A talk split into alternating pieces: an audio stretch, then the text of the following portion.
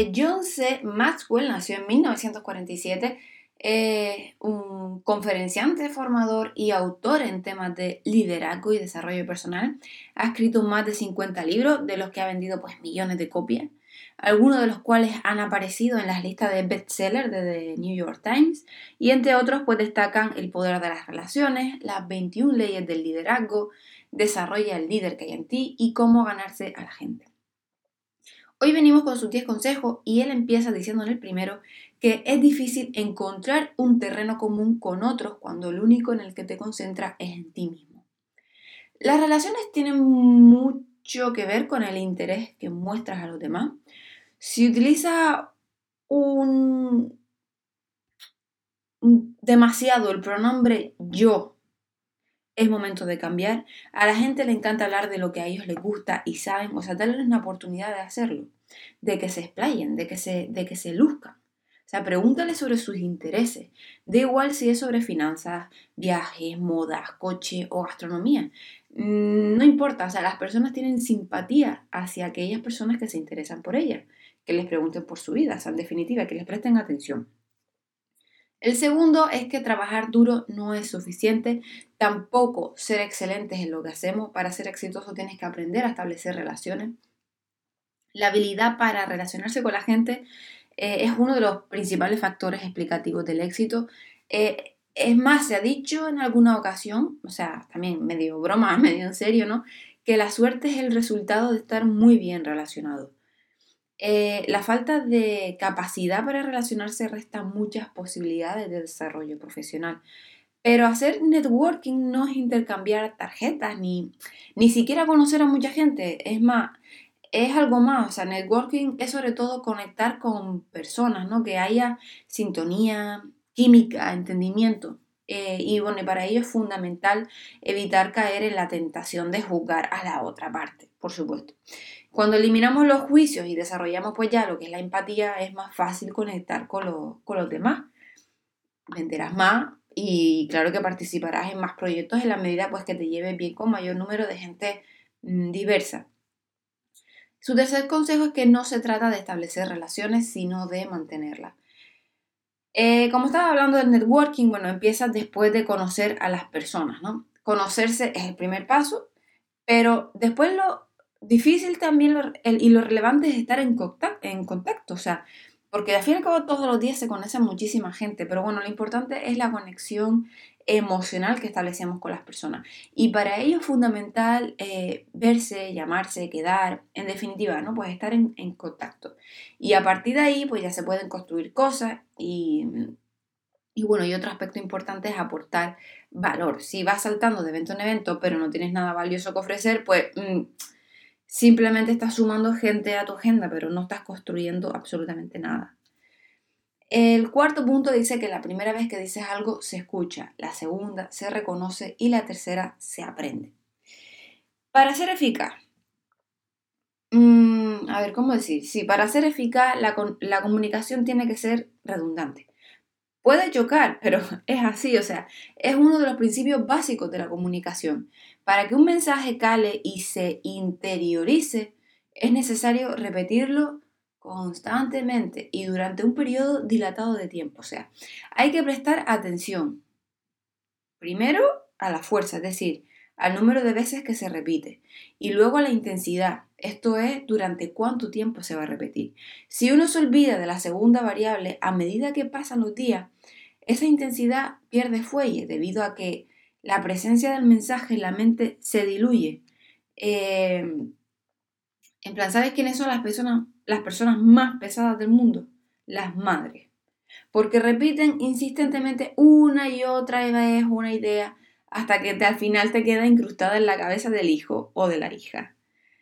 El quinto punto es que las personas no recuerdan lo que nosotros creemos importante, sino lo que es importante para ellas. O sea, es otro de los graves errores que se cometen a la hora de comunicar, que es dirigirse al público y a los clientes sin, pensar en ello.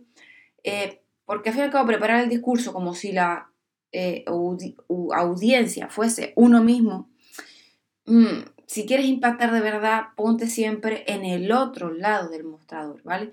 Lo volvemos a subrayar, a la gente le interesa lo que para ellos es relevante. Salvo contadas ocasiones, no quieren escucharte a ti, o sea, solo lo que quieren oír eh, son las soluciones que les aporta para resolver los problemas de su empresa o de su vida, o sea, nada más. El sexto consejo es que como tu rostro hablará de ti, aunque no quiera, es, es preferible que comunique algo positivo.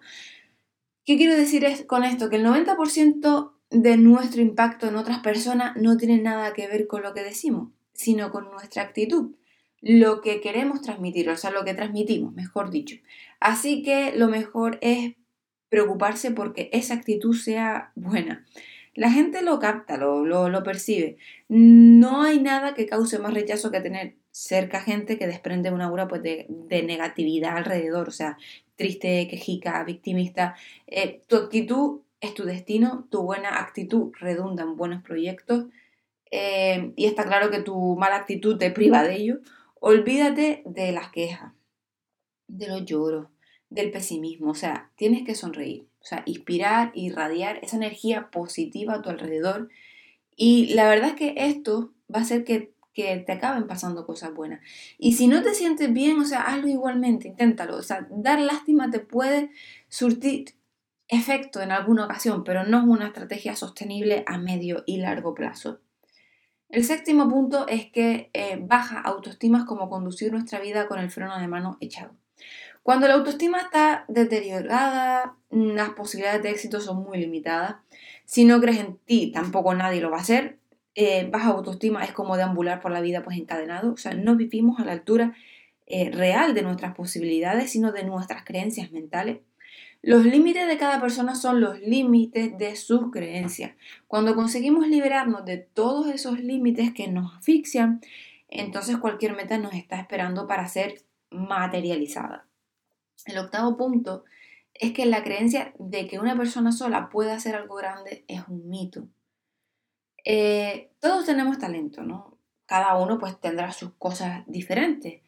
Y cometer el pecado de caer en la autosuficiencia nos absorbe tiempo, nos consume energía y nos dispersa pues de nuestra área de expertise, ¿no? de nuestra genialidad interior. Y además una persona que quiere abarcarlo todo acaba eh, exhausta, estresada, su carácter se, se arisca, se agria y al final, bueno, pues todo acaba saltando por los aires. Lo más inteligente es buscar ayuda y colaboración, o sea, céntrate en lo tuyo y búscate la vida para que el resto también lo hagan otros. El noveno punto es que los líderes no ven a las personas como son, sino como pueden llegar a ser. Eso es creer en el potencial de cada persona y en las posibilidades del ser humano. Eso es creer en el valor del desarrollo personal. O sea, liderar es inspirar a otros a ir en busca de lo que anhelan de verdad. O sea, liderar es inspirar a cada persona para que crea en ella misma. Liderar es inspirar a cada persona para que se atrevan a ir más allá de, de su zona de comodidad. ¿Y cómo podemos conocer los límites si nunca nos atrevemos a intentar superarlo? Su décimo consejo es que el temor es un interés que se paga por una deuda que no tiene. El miedo, eh, si no se gestiona adecuadamente, nos arrincona, nos tortura, nos anula y nos aleja de nuestro verdadero potencial. El consultor David Fishman dice que eh, el miedo es una muralla que separa lo que eres de lo que podría llegar a ser. Y por eso mm, no hay otra alternativa que plantarle cara y derrocarlo. O sea, algunas propuestas son primero, busca retos motivadores. O sea, cuando deseas algo de verdad, siempre acabas atreviéndote. Cuando los sueños son prestados, los miedos te dominan. Segundo, apóyate en otro. O sea, estar rodeado de gente que cree en nosotros nos ayuda a lanzarnos. Eh, nos sentimos más seguros cuando otros nos alientan. Tercero, empieza de menos a más. O sea, conseguir pequeños éxitos empuja a ir por otros más grandes. O sea, ser demasiados ambiciosos genera ansiedad y provoca más miedo. El cuarto, inspírate en otro. O sea, para ver que otros también han conseguido lo que a ti te gustaría conseguir, facilita dar el paso. ¿eh? Quinto, visualiza tus éxitos. O sea, cuando el éxito refuerza ya saben que el éxito refuerza la, autoestima, o sea, detenerte en todo lo que has conseguido sirve de acicate pues para seguir hacia adelante. La autoestima es una forma de, la memoria, o sea, no te minusvalores y aprecia tus logros. Y el sexto es que relativiza. Como decía Antonio Gala, la felicidad es darse cuenta de que nada es demasiado importante. Take it easy. Eh, o sea, pon un poco de humor en tu vida. El humor lo relativiza todo. Eh, bueno, pues estos han sido los 10 puntos de este señor. Espero que les haya gustado los consejos. Y nada, nos vemos el próximo día. Hasta luego.